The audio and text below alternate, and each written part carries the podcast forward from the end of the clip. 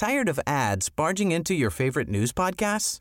Good news. Ad-free listening is available on Amazon Music for all the music plus top podcasts included with your Prime membership. Stay up to date on everything newsworthy by downloading the Amazon Music app for free or go to amazon.com slash news ad free. That's amazon.com slash news ad free to catch up on the latest episodes without the ads.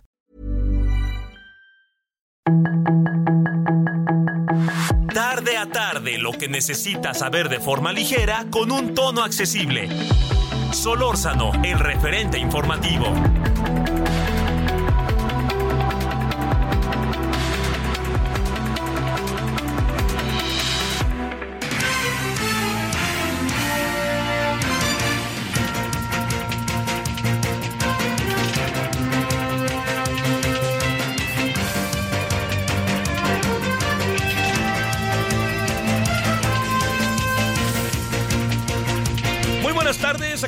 En tarde de día miércoles 19 de julio del 2023. Gracias que nos acompaña. Yo espero que haya tenido una buena, eh, un buen miércoles hasta ahora. Eh, hay calor y en muchas partes hay mucho calor todavía. Y habrá, todavía no. Pero sí le digo que lo que sí le puedo contar es que eh, se asoman las nubes de manera este, amenazadora, diría yo, esta tarde de día eh, miércoles. En nombre de todas y todos quienes hacen posible la emisión, estamos en el referente radio 98.5 de FM desde aquí, desde la capital, desde la Ciudad de México, aquí en Avenida Insurgentes, y le agradecemos que nos acompañe su servidor Javier Solórzano y toda y todos quienes hacen posible la, la emisión. Ya le decía. Bueno, ¿qué asuntos andan rondándonos el día de hoy? Hoy tuvimos una variante este, ahora sí que así lo dijo. Yo le hubiera puesto en sus propias palabras, hubiera estado más divertido. Pero de cualquier manera, eh, lo que se hizo hoy en la mañanera, que seguramente usted está al tanto, es el presidente al tener eh, limitaciones legales, no personales, para expresarse sobre los personajes que están, eh, que son, están ahora en la, suspirando, que están particularmente en el caso de Xochitl Galvez, pues eh, muy lamentablemente la que, quien se encarga de la de, de, todo lo que tiene que ver con, con, este, con las presuntas o supuestas mentiras, porque luego dicen que son mentiras, pero los que dicen que son mentiras son los que también dicen mentiras. Eh, lo que sí le digo es que eh, todo, digamos, lo que, lo, lo que hoy eh, se dijo de este, la senadora X es, es bastante es bastante cuestionable la forma en que se hacen las cosas. Pero Mire, yo le voy a, le voy a plantear algo que, que, que yo, yo veo como muy difícil, se lo digo, muy, muy difícil, que lleguemos al final a un acuerdo. La verdad, yo creo que yo creo que el presidente va con todo y el presidente le va a seguir. El presidente no va a parar y va a inventar algo nuevo y así lo dijo. Pues hoy sacaron a Fox para que dijera todo lo que dijo Fox y así van a ser las cosas. Es una nueva sección, sí. ¿Por quién votas? Y así va y le va, no le va a ir mal. ¿eh? Se lo adelanto, ¿eh? al presidente le va a ir muy bien con todo esto que, que está haciendo. Pero déjeme plantearle algo que, que al ratito vamos a platicar con Gustavo López Montiel. Pero nomás me quisiera adelantar un poco sobre el tema, pues, como perfilarlo el tema, si a usted le parece. Yo creo que hay un delicado problema que tiene que ver con el, con el asunto legal. Delicado. ¿Qué hacemos ante eso? Es una pregunta que hay que créame, hay que hacérsela constantemente. La pregunta es, ¿podemos nosotros continuar con estas irregularidades ante el Estado de Derecho? Y ante eso, ¿quién gana o qué pasa? ¿No? Eh, al final le diría, entre otras cosas, quien, eh, que, quien está exponiendo todo este marco es eh, es al final una de las cabezas que está exponiendo todo este marco, pues es el propio presidente. Entonces, un presidente tan poderoso, un presidente que se le sigue con tanta acuciosidad y con tanta vehemencia por parte de quienes están con él, lo que acaba uno pensando es este qué, qué, qué hacer, qué hacer ante ello, tomando en cuenta que eh, al presidente se le pone un alto y el presidente hace como que cumple, ¿no? pero todos los que están con él y todos los que son sus seguidores, pues se encargan un poco a lo mismo, ¿no? Pues, digamos, ayer en el programa de Laida Sansores de la estridente gobernadora de Campeche, pues este muchas cosas se dijeron repitiendo lo que dijo el presidente, ¿no? Y entonces este se va permeando el mensaje. Digamos, usted dirá, bueno, es que ¿qué van a pensar en Baja California de lo que se dice en Campeche? No, es que ese no es el problema. El problema es que van a pensar en Campeche de lo que se dice en Campeche. Y eso es algo que tenemos que seguir. O sea, el tema de, del, del marco legal en el que estamos, por eso es tan importante, ¿no? Todo el planteamiento que hoy hizo la ministra Yanine Otálora, la verdad que a mí me parece, la magistrada Yanine Otálora, lo que hizo el día de hoy, a mí me parece que es este, que es muy importante, ¿no? Porque, digamos, de lo que se trata es de que todos jueguen al ras del piso, ¿no? Que nadie agarre la pelota con la mano y que quiera meter gol en la otra portería, ¿no? El único que puede agarrar la pelota con la mano es el portero, pero no puede agarrar a alguien la pelota a media cancha por más obvio que sea, ¿no? Uno tiene que hacer ciertas cosas, ¿no? Uno no puede decir voy a batear en segunda base, no, pues uno batea en el home, ¿no? En el home play que le llaman. Uno no puede decir voy a tirar una canasta desde la tribuna. Uno no puede decir voy a jugar fútbol americano y a ver, no, no, pues esto, esto está ahí, digamos, es, hay reglas y esas reglas, la verdad que se lo digo, es realmente importante cumplirlas porque es lo que genera acuerdos. Entonces el presidente, por más caras que ponga, por más que diga una cosa, por más que diga otra cosa, si él no se ciña al Estado de Derecho, es, va a ser muy difícil que los que lo siguen lo hagan. Más bien los que le siguen van a ser remedos de lo que hace el presidente. Y el presidente no veo yo que esté en su espíritu ahora eh, un comportamiento distinto del que estamos este, del que estamos viendo.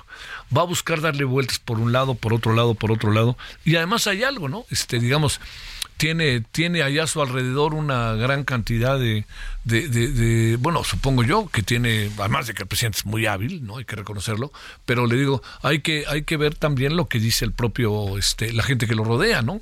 Entonces la gente que lo rodea está mimetizada absolutamente, entonces no hay, no hay voces que digan, a ver, vamos a parar esto y vamos a ordenar. ¿Por qué? Porque si usted se da cuenta, ahorita están engolosinados Morena y la oposición están engolosinados. ¿Dónde está el marco del, de este, del, eh, del proceso electoral? ¿Cuándo empieza? ¿Por qué se echan a andar? ¿Cómo es posible que tengan precampañas? No, no son precampañas, son precampañas, hombre. Por favor. Y entonces, pues ya lo hicieron las corcholatas.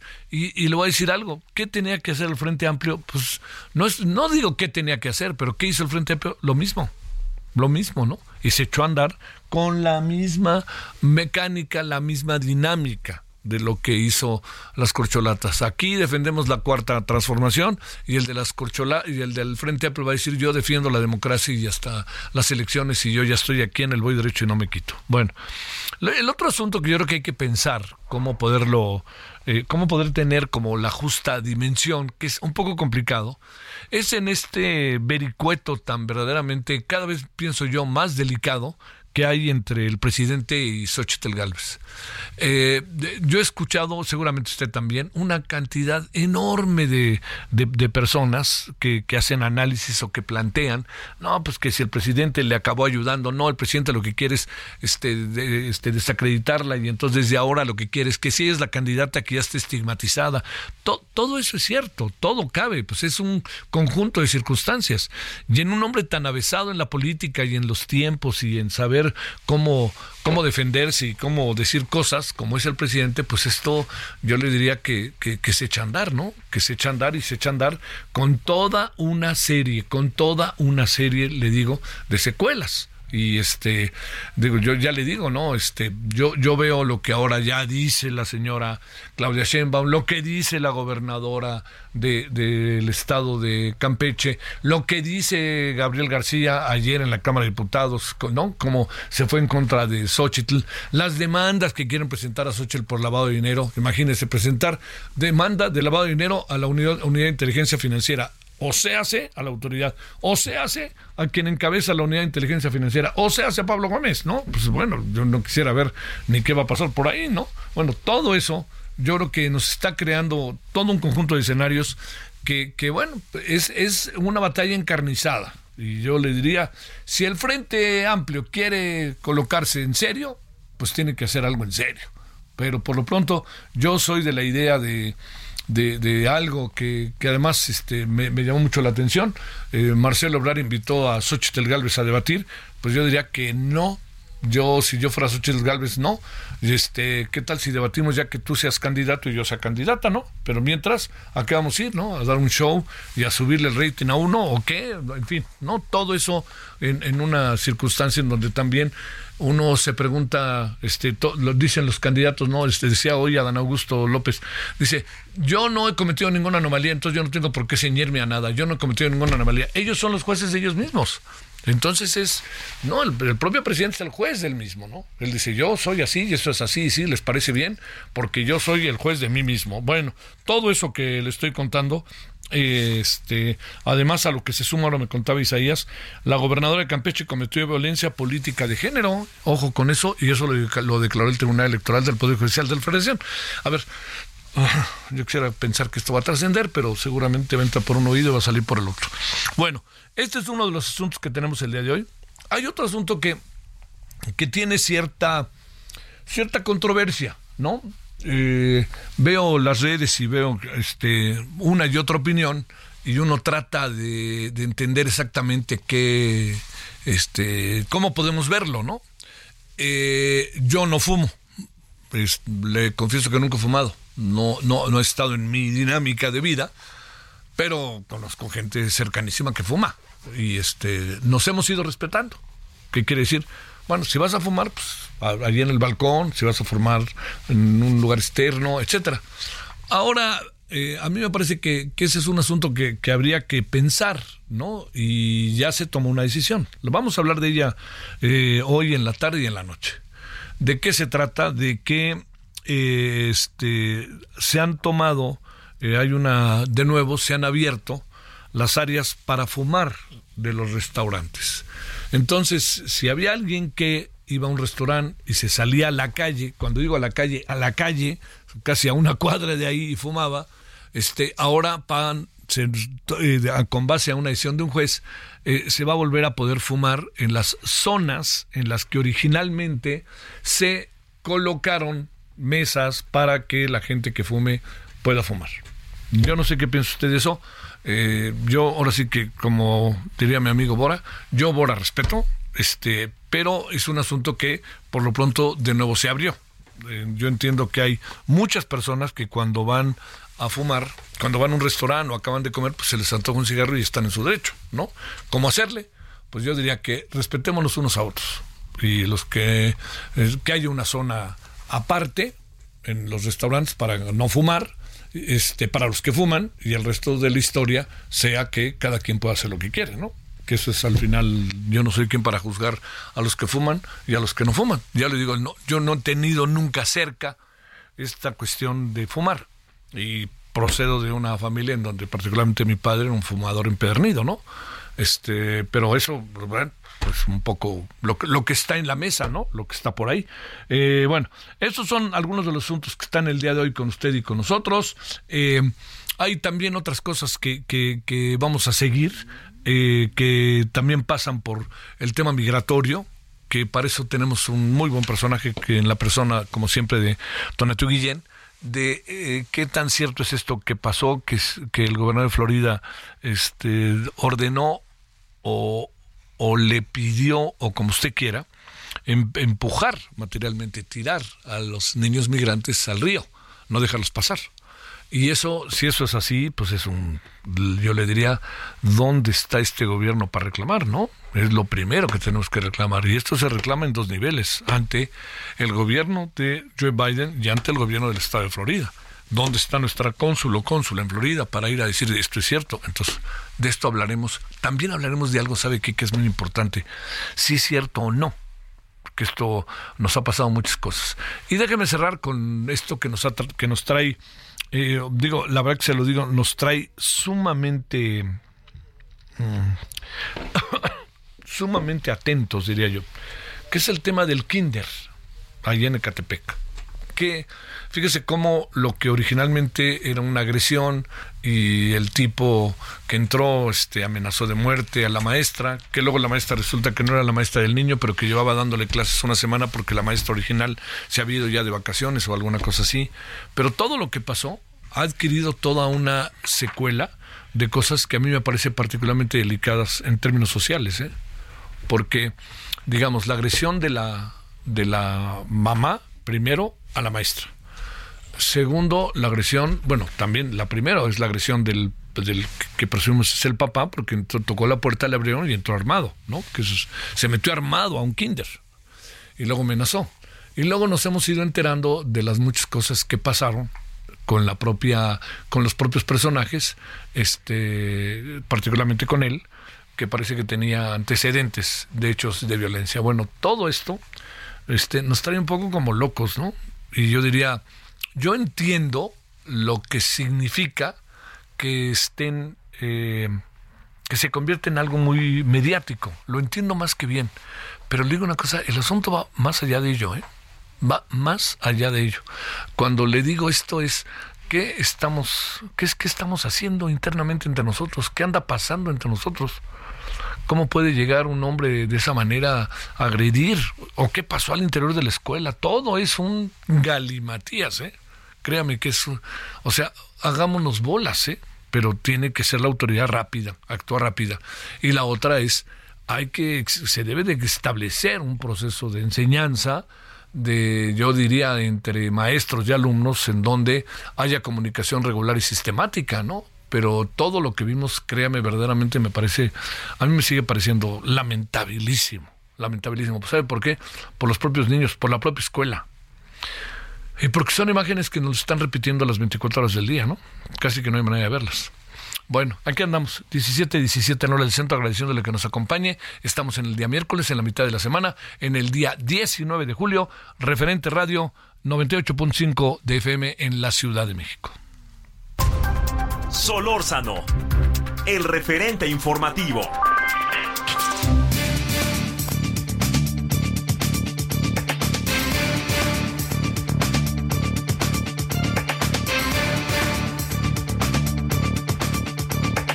Agradecemos a Gustavo López Montiel, profesor de la Escuela de Ciencias Sociales y Gobierno del TEC de Monterrey.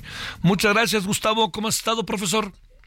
Hola, buenas tardes. Un saludo a toda la audiencia. gracias.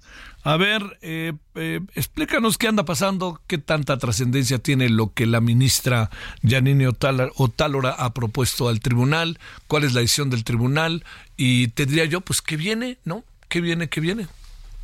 Claro, pues ella propuso una, eh, una resolución del tribunal en donde se suspendieran pues los, los eventos que se han generado a partir de los procesos, en particular de la, en este caso de los del frente eh, en donde buscan, eh, pues igual que en el caso de las corcholatas de Morena, eh, pues elegir a una persona que en este caso pues coordine los esfuerzos de la oposición, ¿no? Pero en realidad lo que estamos viendo es que son obviamente procesos para elegir a posibles candidatos o candidatas a la presidencia de la República. Entonces lo que ella proponía era que se suspendieran todos los todos los actos y que pues se llevaran en, en un contexto legal porque asumía hay tiempos y en ese sentido, eh, eh, pues era la propuesta que fue eh, en este caso rechazada y que se propuso que se regresó el, tema al INE y se pide al INE que genere pues una, un, lineamientos para ordenar los procesos y que en ese sentido uno de los temas importantes sea la fiscalización por un lado y la propaganda por el otro. Entonces, pues lo que vemos en este caso es que se está haciendo una legislación ad hoc a los procesos. Eh, si bien el INE es la, autoridad electoral que puede, que tiene eh, la rectoría sobre este, pues el, el, espacio electoral, eh, pues al final de cuentas todo está en la ley, o sea, las precampañas están en la ley, las campañas también, y en este caso, pues lo que en realidad estamos viendo son precampañas, pero en este caso, pues está haciendo una legislación ad hoc a estos procesos adelantados. Híjole, este, que bueno, digamos, tú me dices, Gustavo, si digo bien o no de los males el menor o ahora vamos a tener este leyes ad hoc, ¿no? Vamos acomodándonos como ustedes nos digan. Ahora quieren hacer esto más, bueno, déjenme moverme para allá. Ahora ustedes quieren hacer más y además son unos y otros, no, digamos, lo mismo que hacen uno, hacen otros, ¿no? Así es, y de hecho, eh, pues bueno, inició el presidente con el caso de Morena, adelantó el proceso, eh, hay una resolución del INE en donde pues eh, dice, ok, se puede hacer porque es un proceso interno, Sin embargo, eh, pues como son, eh, pues fue un proceso sacado pues obviamente de la manga para poder eh, gestionar la propia sucesión del presidente, pues obviamente la oposición articuló su, su, el suyo, que si bien son distintos, pero a final de cuentas los dos me parece tienen un impacto que tiene que ver con la equidad en la contienda, en la contienda real, ¿no? Que va a ser en, en 2024. Entonces, eh, pero pues bueno, al final de cuentas eh, lo que hace el tribunal es decir, ok, este, ya no los podemos echar para atrás, eh, están muy adelantados en sus procesos, pues más bien hay que hacerles, hay que cuidarlos, ¿no? Para que no sigan violando la ley más de lo que ya la están violando. ¿Qué, debe de, ¿Qué debemos de atender? Utilizaría otra palabra, si te parece, Gustavo. ¿Qué debemos de, qué nos debe de preocupar de este proceso y de las secuelas que pueda tener en la elección del año que entra? Pues lo primero es que es, que hay una eh, violación flagrante a la ley, ¿no? Y a las instituciones que nos hemos configurado en términos electorales. Eh, asumíamos que eran instituciones fuertes, pero pues lo que ahora vemos es que no necesariamente son tan fuertes y que eso, pues en final de cuentas, vulnera no un, no un derecho de los partidos, vulnera un derecho de los ciudadanos. Y es que eh, los ciudadanos tenemos, las ciudades y los ciudadanos tenemos derecho a procesos democráticos en el contexto de la ley y para eso pues nos hemos configurado instituciones que supuestamente se deberían respetar y en este caso no está pasando eso.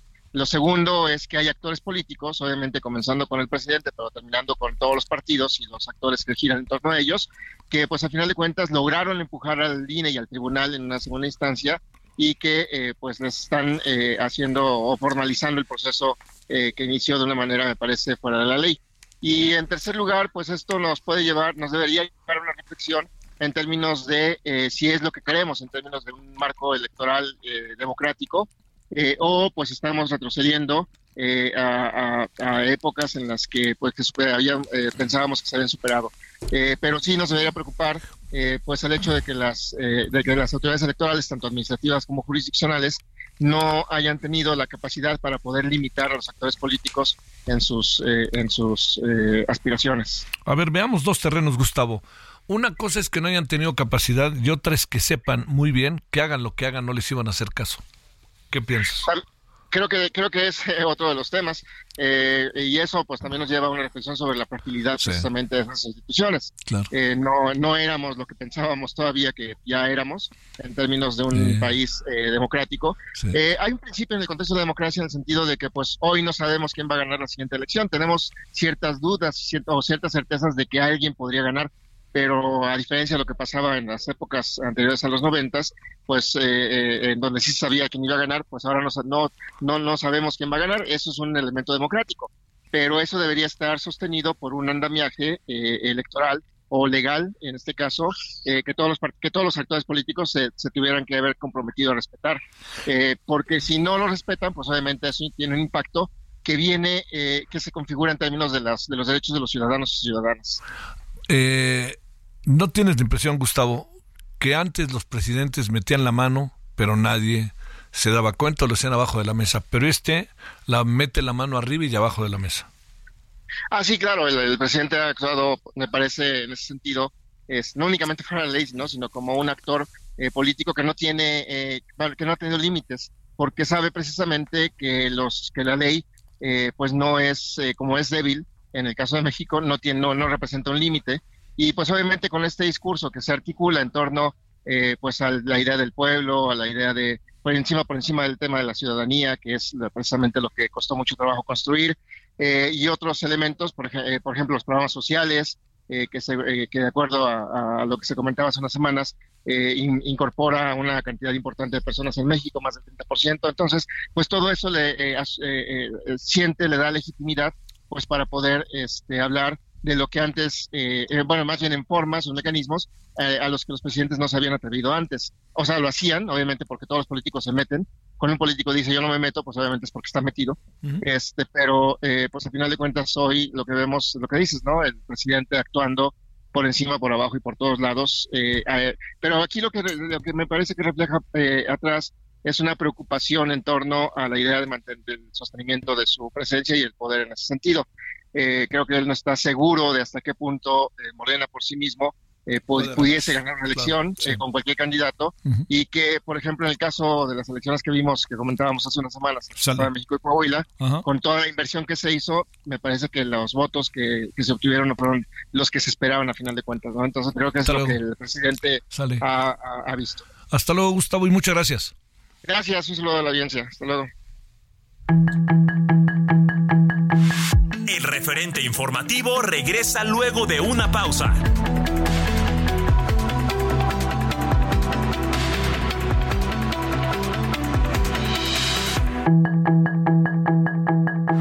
Estamos de regreso con el referente informativo.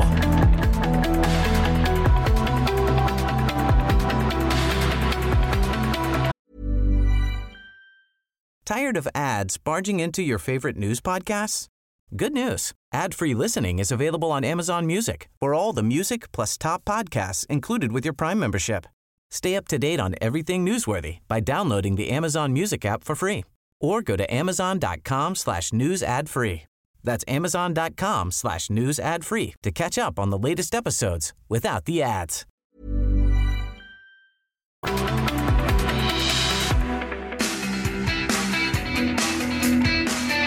Tal amigos del Heraldo Radio? Es un gusto saludarlos y preguntarles, ¿tú qué vas a hacer con tus utilidades este año? Aprovechalas para empezar a invertir con Citibanamex. Por tiempo limitado obtén hasta 13% de rendimiento en pagaré o invierte en el fondo BLK1 más de BlackRock sin plazos forzosos. Inicia hoy mismo, hazlo desde Citibanamex móvil. Consulta términos y condiciones en citibanamex.com diagonal inversiones.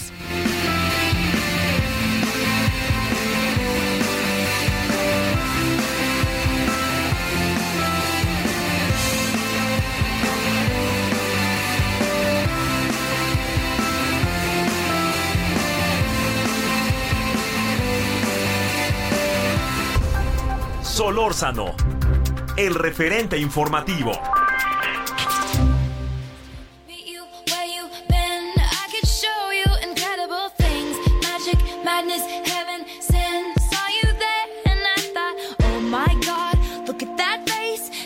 Look like my next mistake. Love's a game, wanna play.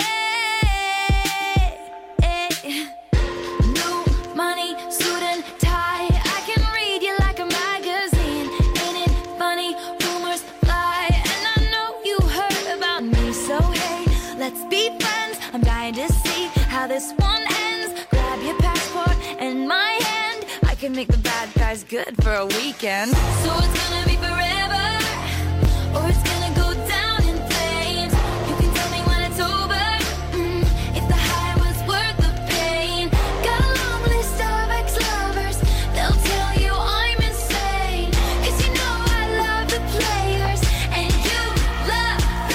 La exitosísima Taylor Swift, que pues le cuento que es eh, la cantante que más álbums de que más álbums que ha producido que han llegado al número de las listas llamadas Bill, de Billboard, ¿no?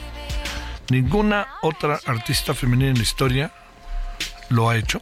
Y esto es tras eh, haber lanzado Habla Ahora Speak Now, que es lo último que ha hecho esta mujer que admira el señor Arturo Saldívar. 1733 en lo del centro.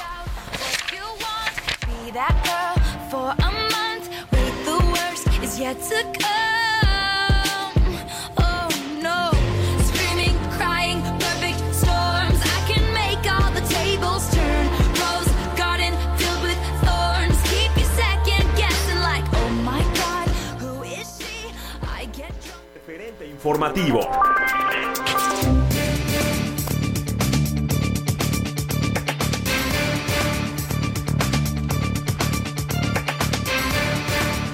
Bueno, vámonos con el tema migrante y qué mejor que hacerlo con Tonatiu Guillén, ex comisionado del Instituto Nacional de Migración, maestro de la UNAM. Mi queridísimo Tonatiu, ¿cómo has estado? ¿Qué tal, querido Javier? Muy contento de saludarte. Y noso- Gracias. nosotros de que estés con nosotros, de que estés con nosotros, particularmente conmigo. A ver, Tonatiu, déjame plantearte, eh, eh, primero, ¿Qué tan cierto es el reporte que se dio a conocer sobre que agentes de Texas estarían empujando a niños migrantes al río Bravo? No solamente a niños, y que esta es una orden que les dio el gobernador del estado. Eh, digamos, este, pues eso, es, eso es lo que ha circulado. Eh, es, ¿Es cierto, no es cierto? ¿Qué es lo que sabes? Eh, digamos, uno no lo duda, ¿no? Pero ¿es cierto o no? Primero. Hay una, eh, una filtración que retoma un periódico de Houston y que retoma correos de este personal que está desplegado en la frontera por parte del gobierno de Texas y que comunica en, en- en correos que hay instrucciones en donde la persona que hace este correo eh, señala que son fuera ya del marco legal y sobre todo inhumanos. Entonces, sí están listadas estas eh, eh, pues indicaciones de rechazar a de quien se trate, de no dar asistencia humanitaria que evidentemente en esa circunstancia es vital, en el sentido literal de la palabra, y que eh, esta persona, que es la que es- eh, no, no, no está identificado el nombre, pero esta persona es la que, la que señala que eso ya está pues fuera de, de cualquier parámetro. Ahora, si esto es cierto, hay toda una investigación en curso y hay declaraciones de la Casa Blanca también sobre el tema de que van a averiguar y que en su caso sería, eh, palabras de ellos, abominable e inhumano. Entonces son, son un- un- es un evento en curso todavía, afinar quién, dónde, cómo. Pero como dices bien, no es de dudarse. El, el gobernador de Texas ha tomado iniciativas que son pues del todo salvajes, como los alambres de púas, como las boyas que también tienen púas, como deportar, enviar a gente a, a Nueva York o a California o a otros puntos, migrantes y refugiados, como negar apoyos dentro de Texas. Y todo esto, pues dentro de una estrategia que lamentablemente tiene todavía ecos en el electorado de Estados Unidos y que se toman como, como algo positivo que hay que hacer contra la entrecomillada invasión de migrantes, la, la debilidad de la frontera y todo dentro del marco de la disputa republicanos-demócratas y que tiene por objetivo pues minar al gobierno de Biden y elevar a Greg Abbott a una posición de un liderazgo nacional que está intentando construir sobre esa base y que ojalá ahora, como ya se pasó de la raya, Sí. eh, que ese se tome como, como referencia para ya medirle las aguas a esta locura y que, y que sea un boomerang político y de imagen a lo que quisiera hacer el secretario, el, el gobernador de Texas y que, y que se, sea la oportunidad para denunciar y hacer ver la crueldad de lo que está pasando con los migrantes en, en esa región en Sí. particular.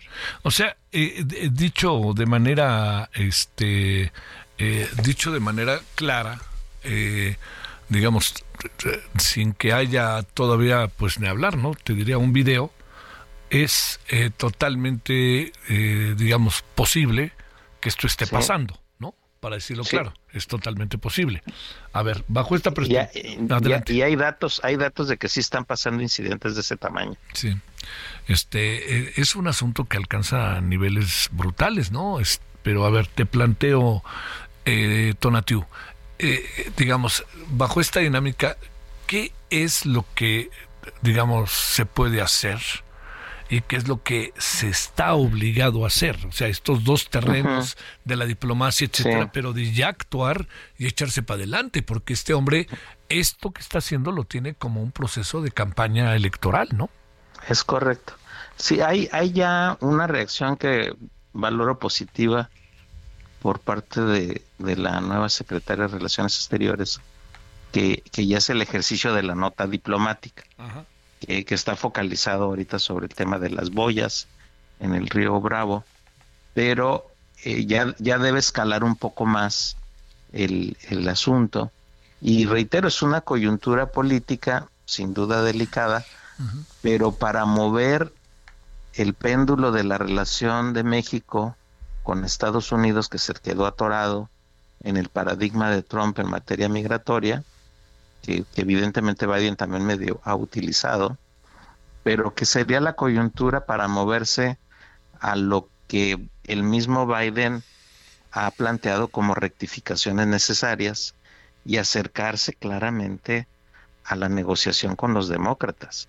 Ese, este giro me parece que se abre una ventana ahí, eh, lamentablemente por la peor coyuntura, pero sí se abre una ventana de negociación interesante, ya será cosa de, de, que, de que la Cancillería le mida al tema, Sí. pero en general diría hay que moverse del arreglo con Trump a, a un arreglo pues de perfil humano, de respeto de derechos humanos y que sobre todo rectifique estas locuras que son francamente eh, pues cuestiones que ya en palabras ya cada vez más usadas son son inhumanas e, y evidentemente violatorias de todo derechos. Oye, a ver, lo que, lo que inquieta es, además de que pase, que esto es lo primero, ¿no?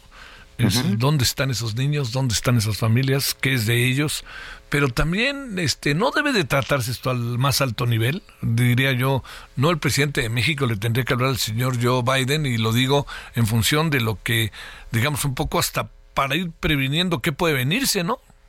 Sí, ahí, ahí soy, soy pesimista porque el, el presidente mexicano ha sido muy explícito en, como él mismo llama, no meterse. Sí.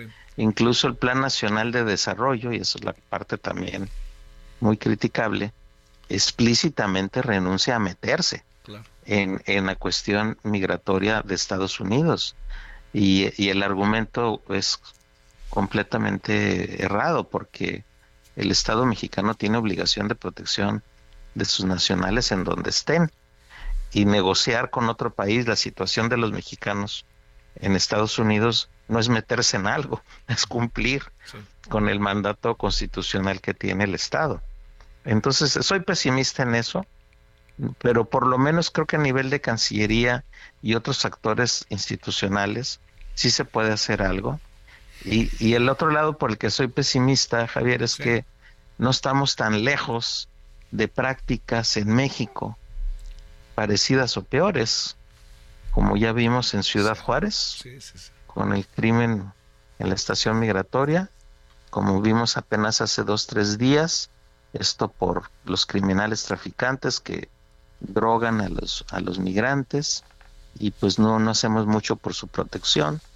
Entonces hay un lado débil, para llamarlo de esa manera desde la perspectiva de, de la autoridad moral para ir a, para ir a reclamar este, estas locuras del gobernador de Texas porque también tenemos una, eh, una práctica propia que viola muchos derechos y situaciones tan graves como las que te estoy comentando. Híjole, To- Tonatio, la verdad que sí es este la verdad que sí es eh, un, un asunto como para, digamos, ponerlo en el centro de la agenda. Pero a ver, déjame eh, lanzarte una última, eh, un último, un último planteamiento para tu reflexión. Eh, el señor eh, gobernador de Florida no está haciendo nada que nos sorprenda. No se utiliza la relación bilateral, no se habla bajo esta perspectiva de las cosas que se pueden presentar en función de alguien que ya se ve que va perfilado y sobre todo, ol- olvidémonos, la nacionalidad de los niños puede ser cualquiera, ¿no? Sí, sí, sí, es, sí, ahí, ahí entre Florida y Texas se están peleando quién es el más malo, Sí. el, el más antiinmigrante, Sí, sí, el sí. más xenófobo. Y reitero, lamentablemente es parte de un discurso político que tiene ecos. Y, y sí, eh, reitero el punto, hay que cambiar de interlocutores. O- Y, hay que ampliar interlocutores en Estados Unidos. Y hay que, y hay que hab- habl- hablar más abiertamente con el lado demócrata, que no es, no es nada extraordinario. Todos los países lo hacen y México lo ha hecho durante largo tiempo, porque el gobierno de Estados, afortunadamente, el gobierno de Estados Unidos es, es, es muy diverso y tiene muchos ejes. Entonces sí se puede tener diálogos institucionales respetuosos, pero pues que vayan generando espacios de oportunidad para negociar de otra manera un problema muy grave compartido de, de esencial humanidad que debiéramos estar atendiendo con ese perfil. Te mando un gran saludo, Tonatio Guillén, y mi agradecimiento, como siempre, que estuviste con nosotros. Un abrazo, querido Javier. Hasta Gracias luego. Tonatio. Muy buenas tardes. Ahora las 17 con 44, ya 45 en hora del centro. Solórzano, el referente informativo.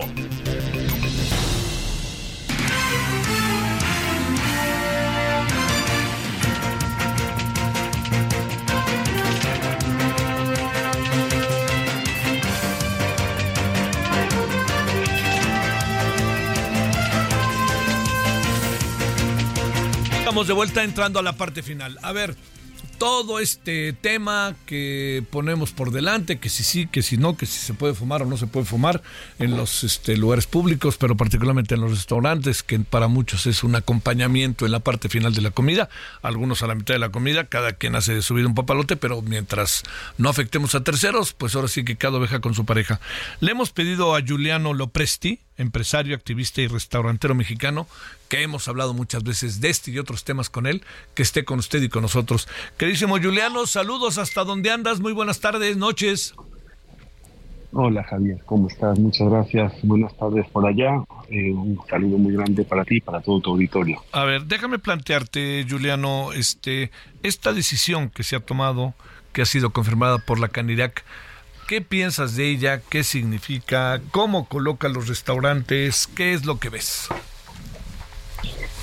Yo siento que se pierde, Javier, una gran oportunidad Sí. para poder generar reglas claras y dejar una re- regulación eficiente que cuide la salud en el país.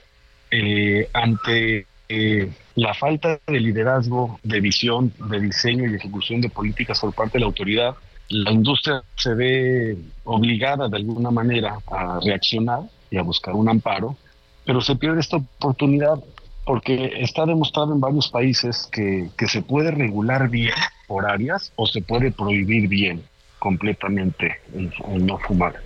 Y creo que eh, un- tiene que haber una visión integral del país de qué se busca. Se, eh, se busca cuidar la salud, cuál es la forma de cuidar la salud, se busca una regulación eficiente, cuáles son las formas, cuál es, cuál es la ley que quiere aplicar y cómo se le da seguimiento, cómo se cuida, cómo se sanciona en caso de que se y creo que nos estamos quedando nuevamente con un Frankenstein que confunde, que daña, que, que genera costos para todos y que incertidumbre a muchas partes. Uf, oye, a ver, eh, eh, bien dices, eh, bien dices que, que digamos, eh, se nos está yendo otra vez la oportunidad porque se está posponiendo y posponiendo. Somos el país que pospone y pospone y no decide. Pero déjame preguntarte, Juliano, eh, digamos, el, el, el, asunto para poderlo cuadrar, ¿dónde estaría la idoneidad de lo que se tiene que hacer? Eh, en un país donde tenemos un mal sistema de salud y donde hay faltantes de medicinas, pues tenemos que buscar todas las formas de cuidar la salud. O sea, encontraría muchos argumentos de por qué en nuestro país podría haber una prohibición del cigarro. Eh, creo que hay mucha información en todos lados, en varios países, visiones de fumar que no dañaron la economía de los negocios. Ahora, ante la realidad de nuestro país, creo que lo más costoso es quedar en cualquier gris dentro de este blanco y negro. Claro. ¿Por qué?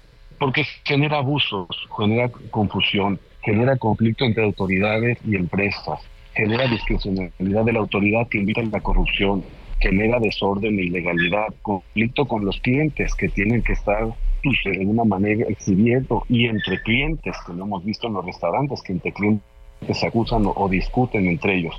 Hay una desigualdad en aplicación de las reglas y de la ley y esto daña a los más chicos, a los menos preparados, a los menos informados y los, más vulnerables. Yo creo que son de estos temas donde tenemos que entender qué me conviene a mí como empresario, qué me conviene a mí como ciudadano, qué nos conviene a nosotros como sociedad.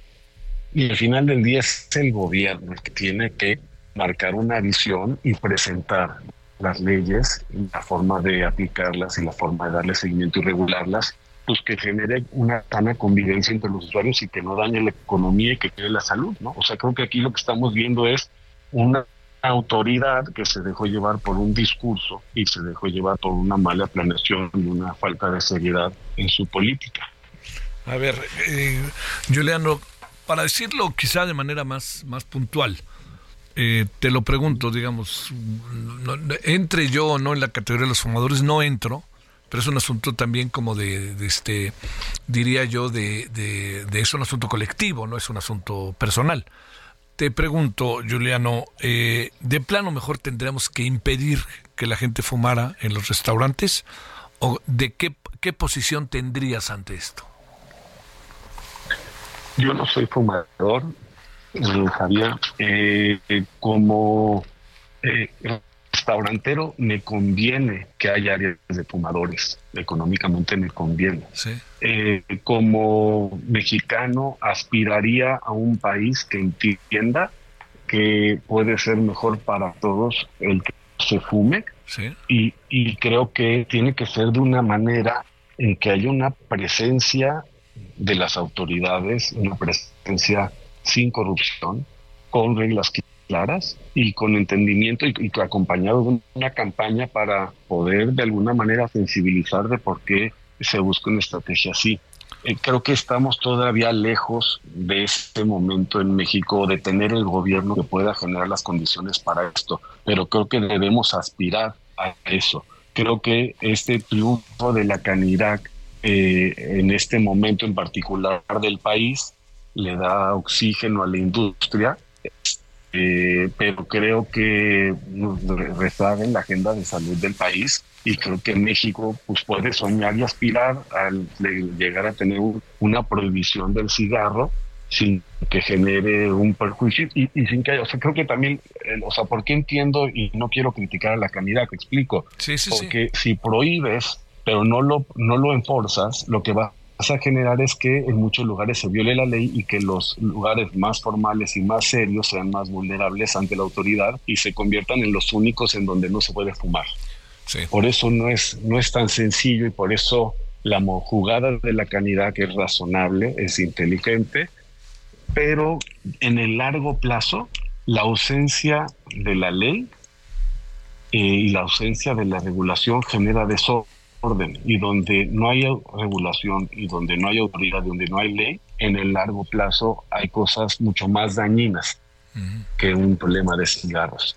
Entonces creo que que me gusta pensar y soñar en un México con leyes claras, con regulaciones Sí, eficientes, con claro. autoridades presentes y sin corrupción. ¿no? Es que fíjate lo que sucede con esta, con, est- con estos grises que aparecen, ¿no? Este, algo que puede pasar, Juliano, muy delicado es que, pues entonces digan, bueno, vamos a, ahora a volver a fumar en lugares públicos y vamos a fumar aquí, vamos a fumar allá, este, en los estadios, en este, no sé, en, este, en las afueras, a lo mejor en los restaurantes de los propios cines, en fin, empieza a pasar, pues un efecto exponencial y un efecto como de fichas de dominó, ¿no? Y, y- y, después, eh, donde llega a haber corrupción, tráfico de influencias, Claro. con tal de permitir algo que es ilegal, invita a otro tipo de ilegalidades que generan problemas más dañinos en la Javier. Sí. que es lo más preocupante. Eh, creo que este, tiene que ser un resultado por la sanidad, Sí, pero sí. tiene que ser un tema a discutir, saber con seriedad, con de corto, medio y largo plazo, este, con un gobierno que tenga una visión menos populista y menos de espectáculo y más de seriedad y de eh, pensar seriamente en resolver los problemas del país y en entender de la mano la economía y la salud. Juliano, te agradezco por la hora tuya, que nos hayas tomado la, la llamada y te mando un gran saludo y agradecidos estamos, Juliano López Lopresti. Gracias, Javier. Ándale, Te mando un fuerte descansa. abrazo. Buenas noches.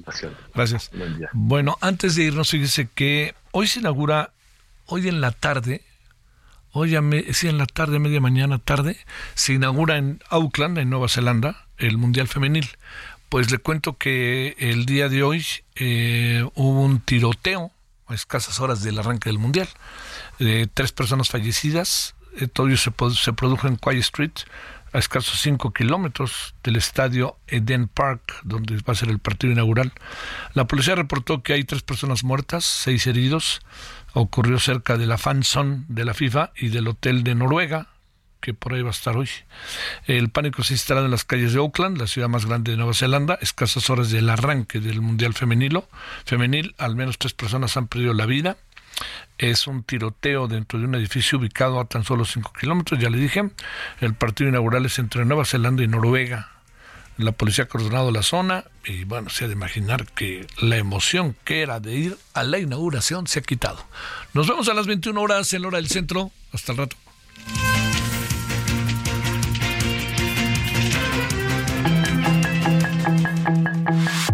Hasta aquí Solórzano, el referente informativo.